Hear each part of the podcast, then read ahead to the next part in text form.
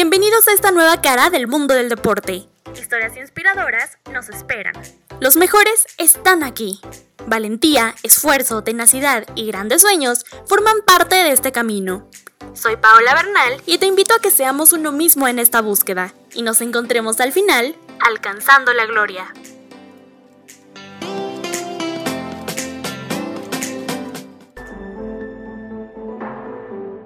Tal amigos? ¿Cómo están? Yo soy Paola Bernal y quiero darles la bienvenida al primer podcast de Alcanzando la Gloria. Este proyecto surgió como una búsqueda personal de inspiración y motivación tras leer un par de libros en donde encontré constantemente las siguientes frases.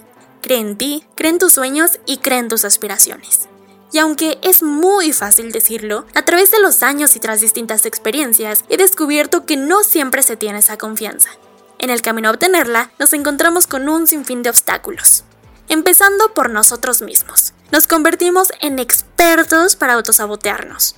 No creemos que podamos hacer algo solos o que seamos capaces de conseguir ciertas cosas o que nuestras aptitudes físicas sean suficientes para desarrollarnos en ciertos ámbitos.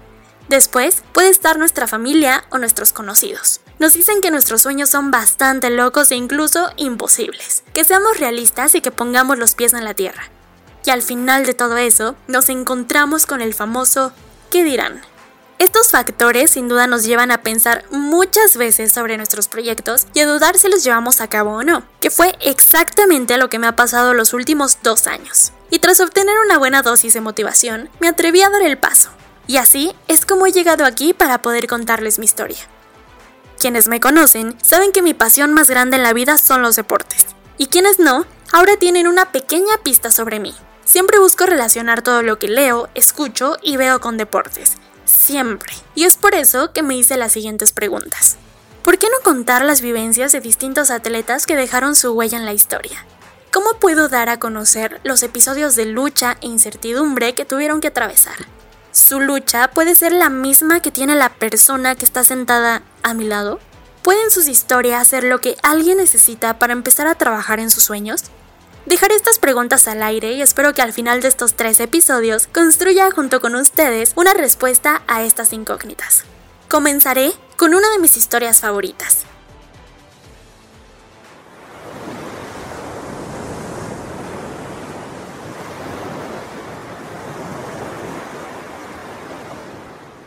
Hoy hablaremos de Bethany Melanie Hamilton. Ustedes se preguntarán, ¿quién rayos es Bethany Hamilton?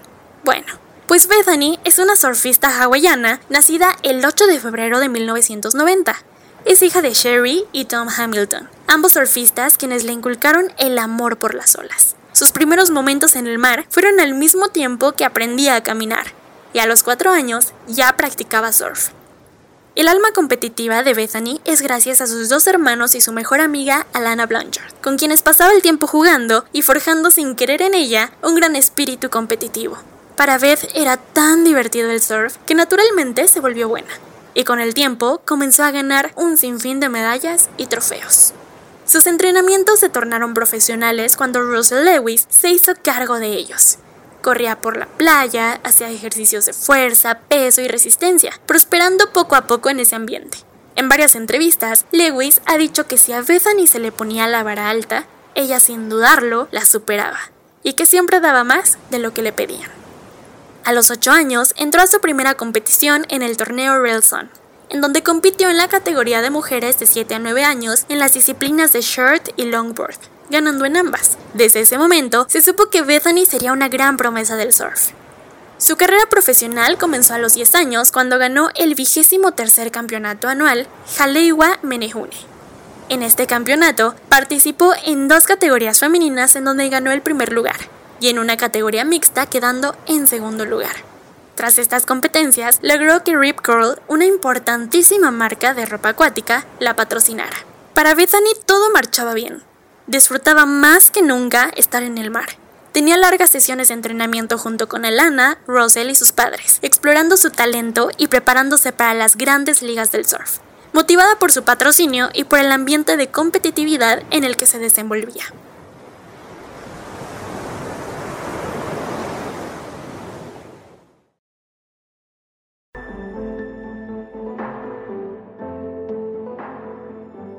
El 2013 fue un año que marcó por completo la vida de Bethany.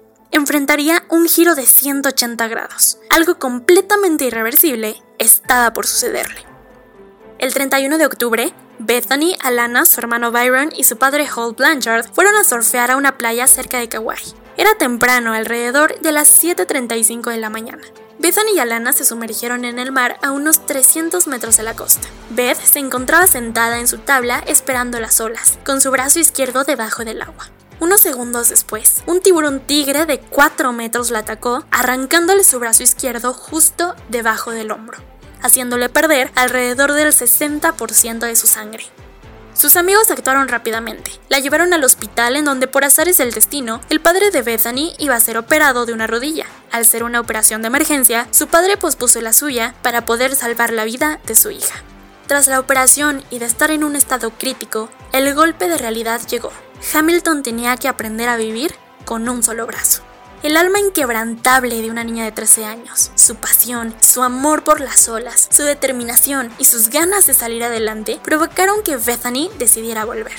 Aún con el trauma y en proceso de adaptación a su nueva vida, Hamilton tomó su tabla y se sumergió en las olas cuatro semanas después del accidente.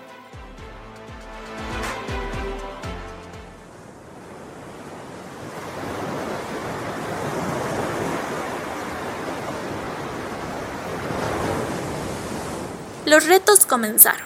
El primero fue aprender a nadar con un solo brazo, algo que era indispensable para continuar con su carrera. Tenía que adaptarse a la marea, aumentar la fuerza que necesitaba para avanzar en el mar, mejorar su velocidad y aprender a pararse en la tabla. Todo eso lo logró tras días enteros de práctica junto con su nuevo entrenador Ben Aipa. También se le adaptó una tabla hecha a mano para que fuera más gruesa y sencilla de utilizar. Su padre colaboró con algo que mejoró notablemente el rendimiento de Bethany. Diseñó unas asas centrales en la tabla de su hija para que pudiera realizar la maniobra del pato, que consiste en sumergirse por debajo de las olas a la hora de entrar al pico, algo que le costaba muchísimo trabajo a Hamilton, debido a que las olas rompían en su cara desequilibrándola por completo. Tan solo unos meses después, Bethany volvió a las competencias, y lo hizo en el NSSA Regional Event, quedando en quinto lugar, en el 2005 participó en el NSSA National Competition, quedando en primer lugar. A partir de ahí, Hamilton fue imparable. Ella quería el campeonato mundial. La clasificación para la gira mundial sería uno de los desafíos más fuertes de su vida. Implicaba viajar a diferentes países y competir en diferentes olas, algo totalmente nuevo para ella. Era tan duro el proceso que los que ya habían pasado por eso lo llamaban la trituradora.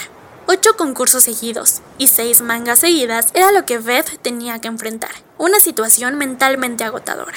Pero ese no fue el mayor desafío para Bethany en ese momento.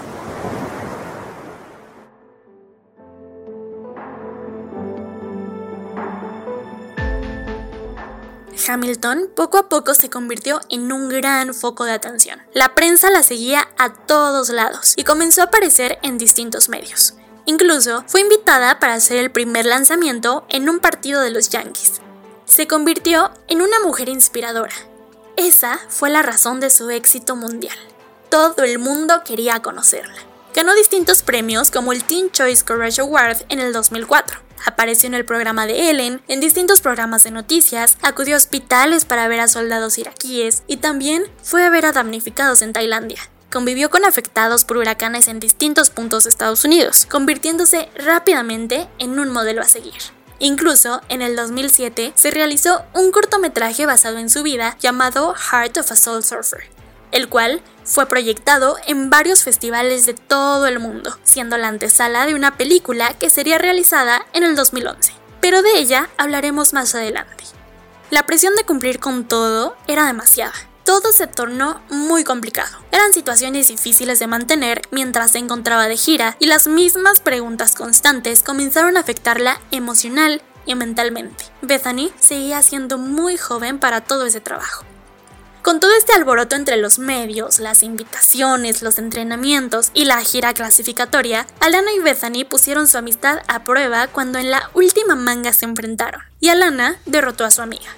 Creo que todos hemos vivido una situación así, ya sea en la escuela, en algún deporte o en algún pasatiempo que realicemos con nuestros mejores amigos. Estoy totalmente segura de que de no haber sido una amistad sincera, basada en amor y apoyo incondicional, su relación hubiera terminado ahí porque en realidad el sueño era de Beth y Alana la siguió. Era su ejemplo y motivación, y pudo obtener lo que su amiga añoraba. Y eso solo hizo que su amistad se fortaleciera muchísimo más. Tras ser descalificada, Bethany perdió la confianza en sí misma. Se imaginaba qué podía haber sido de su carrera de no haber sufrido el ataque. Siguió con las entrevistas. Y estando cerca de los medios, su enfoque comenzó a cambiar poco a poco. En el 2011, Twister Pictures realizó la película Soul Surfer. La pueden buscar así o como Desafío sobre las olas. Dicha película fue protagonizada por Ana Sofía Roth y dirigida por Sean McNamara en donde relataban la vida de Bethany basándose en la autobiografía que Beth escribió un año después de su ataque. La película fue un completo éxito. Tuvo un gran impacto entre el público femenino y entre los jóvenes menores de 25 años. El primer fin de semana se recaudaron 10 millones de dólares y la película se colocó como una de las mejores películas de surf de la historia. Como un dato curioso, Hamilton fue la doble de Ana Sofía para las tomas en donde se encontraba surfeando grandes olas. También participó en la premier de la película, dio más entrevistas y comenzó a ver esto como un nuevo pasatiempo, aparte de que era un gran apoyo para su estabilidad financiera, debido a que el surf no era suficiente para mantenerse. Tras la incertidumbre, la falta de confianza, los tropiezos y las dudas acerca de su futuro, la vida volvió a sonreírle en el 2013. Beth tenía 23 años cuando conoció a Adam Dirks, quien le pidió matrimonio a los pocos meses de haberse conocido. Después de la boda, la carrera de Bethany siguió y unos meses más tarde se enteró de que estaba embarazada. Semanas después de la noticia, fue invitada al Pipeline Pro Invitational, sin decirle a nadie sobre su condición por los riesgos, y esperando a que nadie se diera cuenta, participó y quedó en primer lugar. Después de eso, tuvo que poner una pausa forzosa a las competencias, pero siguió entrenando hasta los 8 meses de embarazo y el último mes solo entraba al mar a nadar.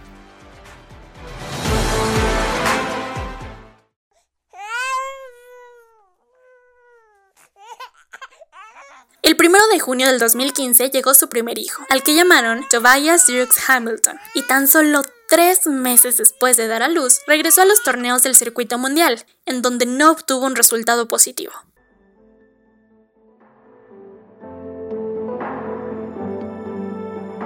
Después de aquellas competencias, fue invitada al Fiji Pro en donde terminó en tercer lugar, siendo esta competencia la antesala del salto definitivo a la máxima categoría de la World Surf League.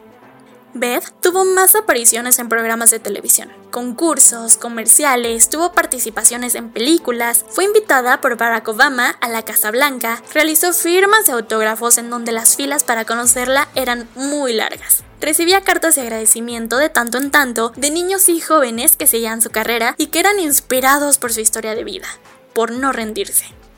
Formó un gran equipo con su esposo, y ambos fueron parte de un reality show. Adam, al saber que la carrera de surfista no le duraría para siempre a Bethany, decidió apoyarla para que lograra surfear las olas más grandes del mundo. Hasta la fecha, siguen persiguiéndolas la pasión, el impulso, la dedicación, la determinación, la fortaleza, la fuerza de voluntad por mejorar cada movimiento, la paciencia, el compromiso y el apoyo de toda la gente que rodea a Bethany le llevaron a superar todas y cada una de las pruebas que la vida le ha presentado. Bethany ha aprendido y demostrado que hay que pasar por cientos de fracasos para lograr el éxito. El que Hamilton siga con vida es un milagro, pero el que haya podido tomar y aceptar su realidad, volver a las olas, intentarlo miles de veces, ganar concursos, posicionarse como una de las mejores del mundo y ser un ejemplo para todos aquellos que la siguen desde hace años, convierte su vida en una historia en donde la protagonista alcanza la gloria.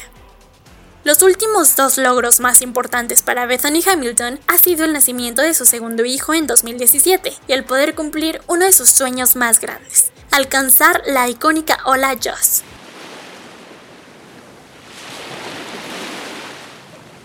Para ello, viajó a Maui, una isla situada en el archipiélago hawaiano. En la costa norte de Maui se encuentra Pehai, mejor conocido como el paraíso para los surfers de olas grandes. En ese punto se encuentra Joss, una ola gigante que puede llegar a medir más de 18 metros de altura. Esta ola lleva este nombre en honor a la película realizada por Steven Spielberg en 1965 y porque ese mismo año John Robertson, John Lemus y John Potterick descubrieron esta gigantesca ola. Para llegar a esa ola se recurre al sol remolcado, en el cual el mérito se comparte con el conductor que te lleva a la ola. Es un trabajo en equipo que Hamilton consiguió junto a sus mejores amigos. Después de su primera Joe, Bethany hizo algo aún más atrevido y riesgoso. Decidió ir remando hacia ella. El surf remado es una prueba difícil para los surfistas. Todo se trata de ellos mismos, de su conocimiento y de toda la preparación que han adquirido en toda su vida para poder estar en donde estén en ese momento. En el camino para llegar a la ola ideal, Bethany fue revolcada en constantes ocasiones. Los momentos que pasaba debajo del agua eran muy peligrosos porque podía ser llevada a las rocas y tener una lesión fuerte en cualquier parte de su cuerpo, o incluso atorarse con la cuerda que la mantenía atada a la tabla entre ellas. Después de varios intentos, Bethany tomó una ola tras otra, demostrando una vez más de lo que está hecha, poniendo su nombre en lo más alto. Esta travesía fue grabada para el documental Unstoppable, estrenado el 20 de abril del 2018. Actualmente, Bethany vive feliz con su familia y sigue en busca de las mejores olas alrededor del mundo.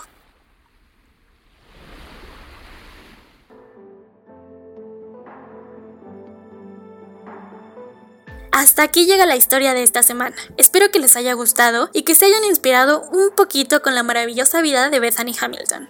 Mándenme por Instagram o por la página de Facebook sus comentarios, lo que piensan de Beth, si ya la conocían, si es la primera vez que escuchan sobre ella o si ya les dieron ganas de ir al mar a aprender a surfear. Recuerden que en ambas redes pueden encontrar el podcast como Alcanzando la Gloria. Y bueno, no me queda más que despedirme. Gracias por escucharme y la próxima semana tendremos un nuevo capítulo.